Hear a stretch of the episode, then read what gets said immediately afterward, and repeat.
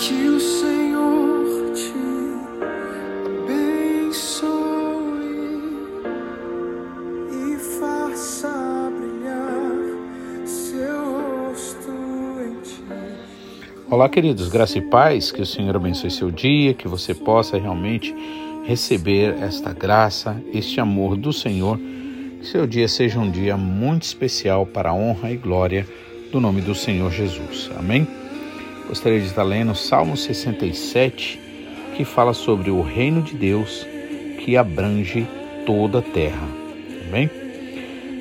A partir do versículo 1, o Salmo 30, 67 nos diz assim: Que Deus tenha misericórdia de nós e nos abençoe, e faça resplandecer o seu rosto sobre nós, para que se conheça na terra o teu caminho e em todas as nações a tua salvação. Louvem-te a ti, ó Deus, os povos, sim, louvem-te todos os povos. Alegrem-se e regozijem-se as nações, pois julgarás os, os povos com equidade e governarás as nações sobre a terra. Louvem-te a ti, ó Deus, os povos, louvem-te os povos todos. Então a terra dará o seu fruto e Deus, o nosso Deus, nos abençoará. Deus nos abençoará e todas as extremidades da terra o adorarão. Amém? Que salmo maravilhoso, não é? é aqui o salmista ele invoca ao Senhor pedindo a sua bênção, a sua misericórdia, né? No primeiro versículo, ele nos diz: Deus tenha misericórdia de nós. Né? Uma das coisas muito importantes na nossa vida é pedir a misericórdia do Senhor, porque a palavra do Senhor nos diz que o Senhor é rico em misericórdia e são as suas misericórdias a causa de nós não sermos destruídos.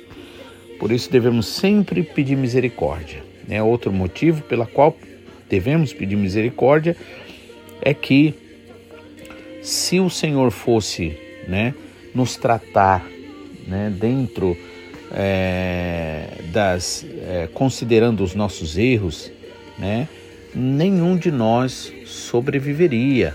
Mas com o Senhor está o perdão para que o seu nome seja de fato adorado.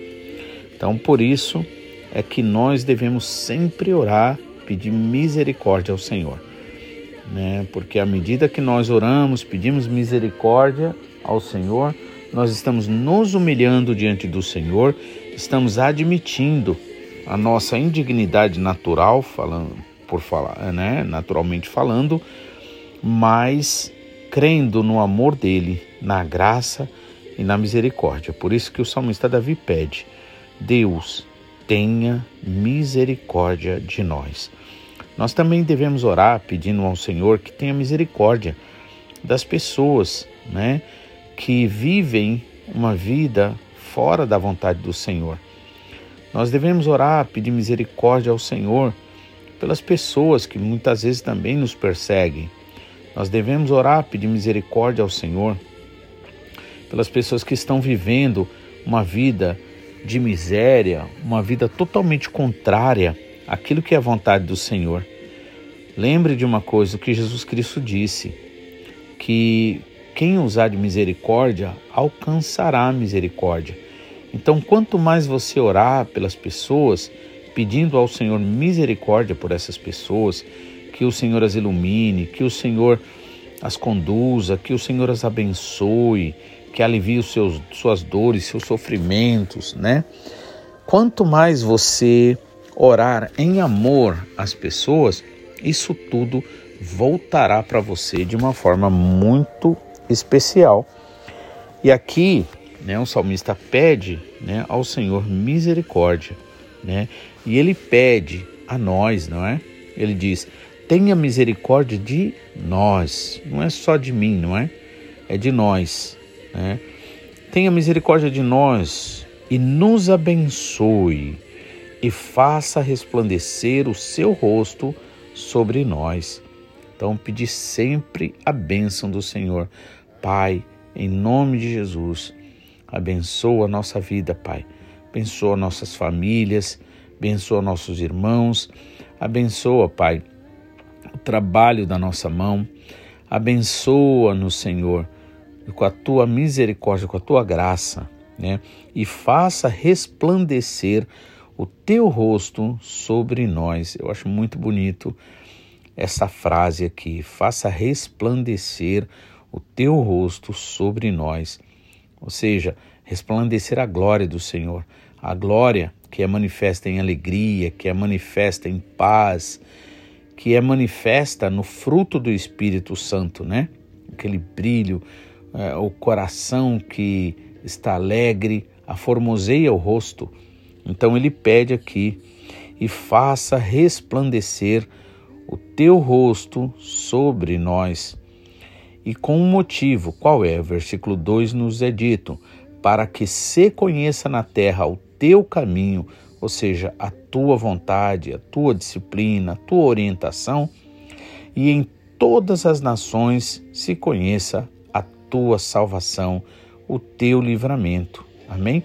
Então, tudo que a gente orar, né, nós devemos orar pedindo ao Senhor é, para que o nome dele seja glorificado.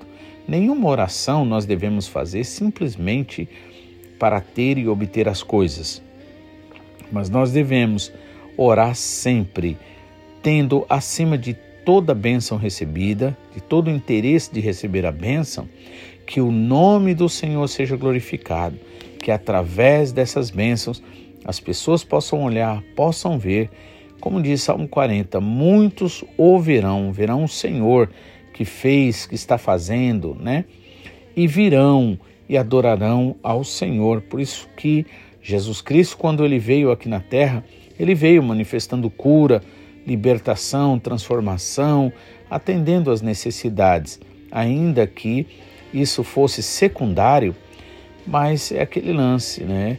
é, seria, vamos dizer assim, a primeira porta de entrada para aqueles né, que estavam acostumados a viver de acordo com as exigências do mundo da atualidade.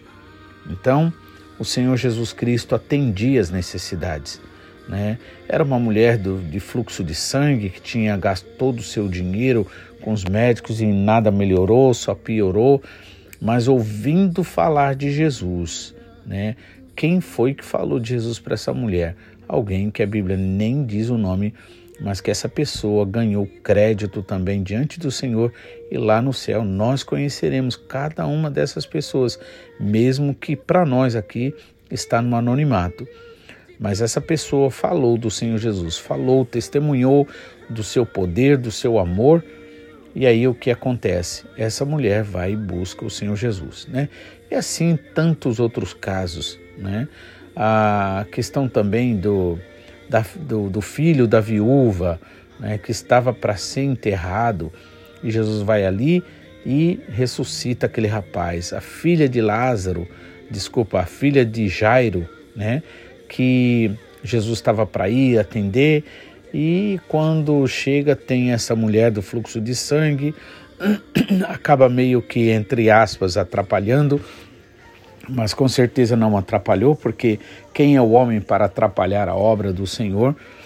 E a menina ainda estava quase viva quando Jairo o chamou para ir na casa dele.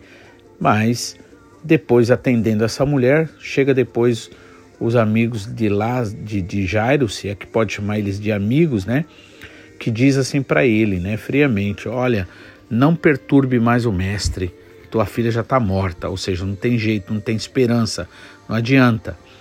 E aí Jesus vai e ouvindo isso, quer dizer, eles não falaram para Jesus, eles falaram para é, Jairo, né? Mas Jesus ouvindo isso e sabendo que Jairo podia fracassar, o que, que ele diz? Jairo, não temas, creia somente, ou seja, fique firme, né? E Jairo ficou firme. Quando Jesus chegou, a menina tinha estava morta fisicamente, mas para o Senhor Jesus ela só estava dormindo. E aí, quando Jesus disse que ela dormia, né? Aqueles que estavam ali na casa começaram a rir, achando que Jesus estava, né? Tinha perdido o juízo. E Jesus ali mostra que realmente para ele não existe morte. O que existe é um sono, né? E aí ele vai e ressuscita aquela menina. E assim, o Senhor manifestou o poder do Evangelho. É, Paulo disse também da importância da manifestação desse poder do Evangelho. Ele disse assim aos Coríntios: Eu não vim com sublimidade de palavras, com palavras persuasivas, tal, para que a fé de vocês não se baseasse em mim, mas vim na manifestação do poder do Espírito Santo. Para quê? Para que a dependência daquelas pessoas ali, daqueles irmãos em Corinto, que tanta coisa tinha para aprender, estivesse firmada em Jesus Cristo, não é? No verdadeiro Evangelho. Então, por isso que é, aqui o salmista ele pede: tenha misericórdia de nós e nos abençoe e faça resplandecer o seu rosto sobre nós, com o objetivo: qual é? Para que se conheça na terra o teu caminho e em todas as nações a tua salvação. Louvem-te, ó Deus, os povos, sim, louvem-te todos os povos. Alegrem-se e regozijem-se as nações, pois julgarás os povos com equidade, com justiça, né? E governarás as nações sobre a terra. Louvem-te a ti, ó Deus, os povos, sim, louvem-te todos os povos. Então a terra dará o seu fruto. Amém? Então, na medida em que nós reconhecemos o poder do Senhor, a graça do Senhor, a misericórdia, então é nesse momento que nós começamos a dar fruto, fruto digno de arrependimento, fruto que mostra que verdadeiramente nós recebemos a palavra, a palavra que cura, a palavra que liberta, a palavra que transforma. Então, louvem-te, ó Deus, os povos, louvem-te todos os povos, e então a terra dará o seu fruto e Deus, o nosso Deus, nos abençoará. Deus nos abençoará em todas as extremidades da e todas as extremidades da terra o louvarão. Amém? Que você possa também orar assim. Tenha misericórdia de nós, ó Pai, e nos abençoe e faça resplandecer o teu rosto sobre nós. Ore assim, peça assim e receba para a honra e glória do nome do Senhor Jesus. Amém? Que Deus abençoe. Amanhã estaremos de volta, se assim o Senhor nos permitir, em nome de Jesus. Fiquem na paz.